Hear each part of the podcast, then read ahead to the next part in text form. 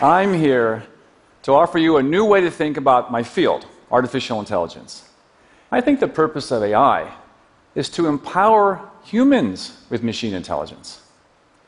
And as machines get smarter, we get smarter. I call this humanistic AI, artificial intelligence designed to meet human needs by collaborating and augmenting people.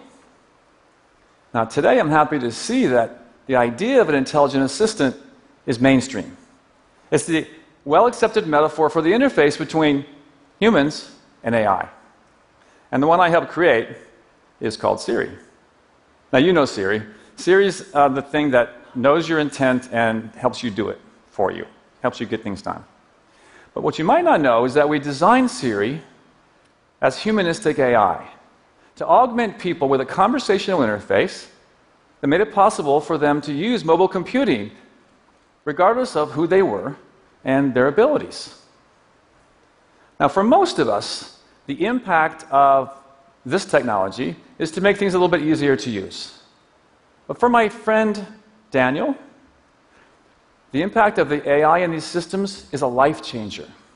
You see, Daniel is really social guy, and he's blind and quadriplegic, which makes it hard to use those devices that we all take for granted. The last time I was at his house, his brother said, Hang on a second, Daniel's not ready. He's on the phone with a woman he met online. Like, that's cool. How'd he do it? Well, Daniel uses Siri to manage his own social life his email, text, and phone without depending on his caregivers. This is kind of interesting, right? The irony here is great. Here's the man whose relationship with AI helps them have relationships with genuine human beings. And this is humanistic AI. Another example with life changing consequences is diagnosing cancer. When a doctor suspects cancer, they take a sample, send it to a pathologist who looks at it under a microscope. Right? Now, pathologists look at hundreds of slides and millions of cells every day. So, to support this task, some researchers made an AI classifier. Now, the classifier says, is this a cancer, is this not cancer, right? Looking at the pictures. The classifier was pretty good, but not as good as the person who got it right most of the time. But when they combine the ability of the machine and the human together, accuracy went to 99.5%. Adding that AI to a partnership eliminated 85% of the errors that the human pathologist would have made working alone. That's a lot of cancer that would have otherwise gone untreated. Now, for the curious, it turns out that the human was better at rejecting false positives, and the machine was better at recognizing those hard to spot cases. But the lesson here isn't about which agent is better at this image classification task. Those things are changing every day. The lesson here is that by combining the abilities of the human and the machine, it created a partnership that had superhuman performance. And that is humanistic AI. Now let's look at another example uh, with, with turbocharging performance. This is design. Now, let's say you're an engineer, you want to design a new frame for a drone.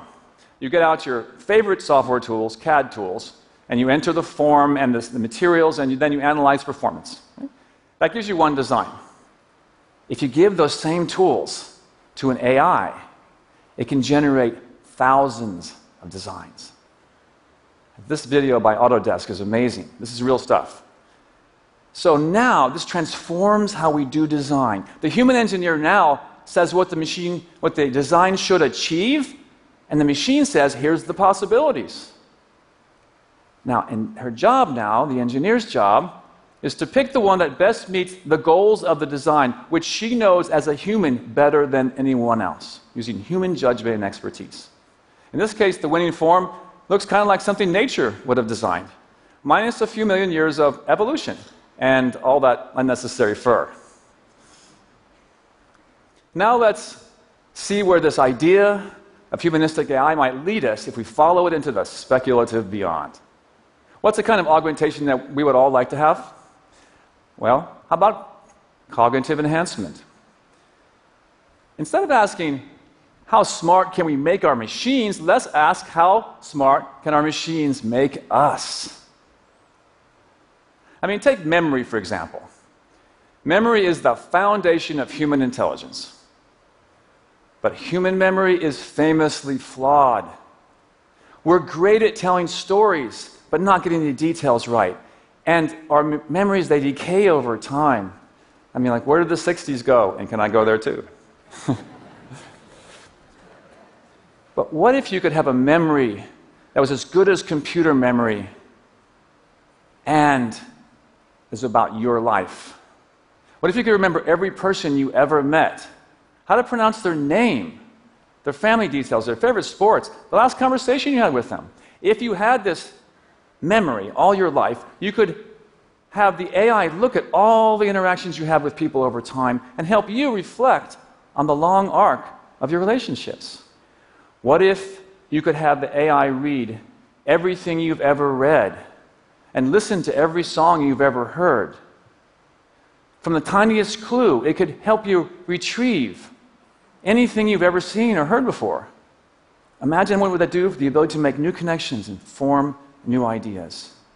And what about our bodies? What if we could remember the consequences of every food we eat, every pill we take, every all nighter we pull? We could do our own science on our own data about what makes us feel good and stay healthy.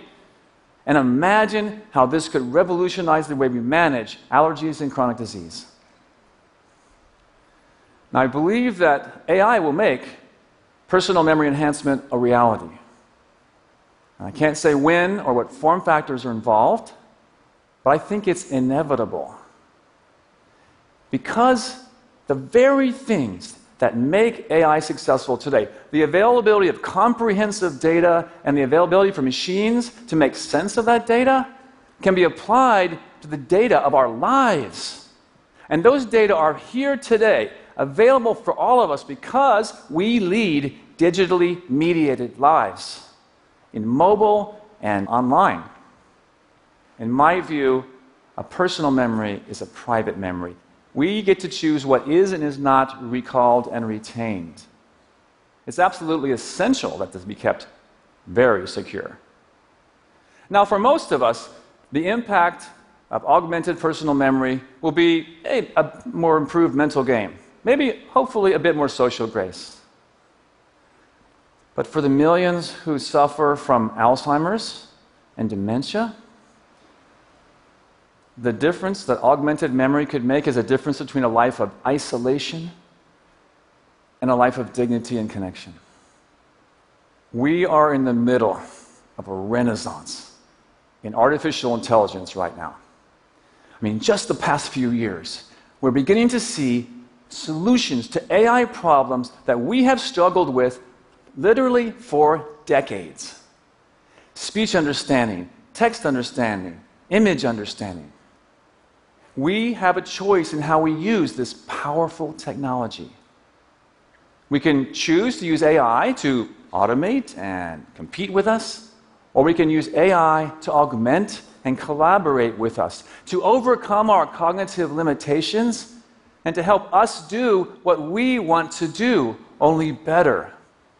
And as we discover new ways to give machines intelligence, we can distribute that intelligence to all of the AI assistants in the world, and therefore to every person, regardless of circumstance.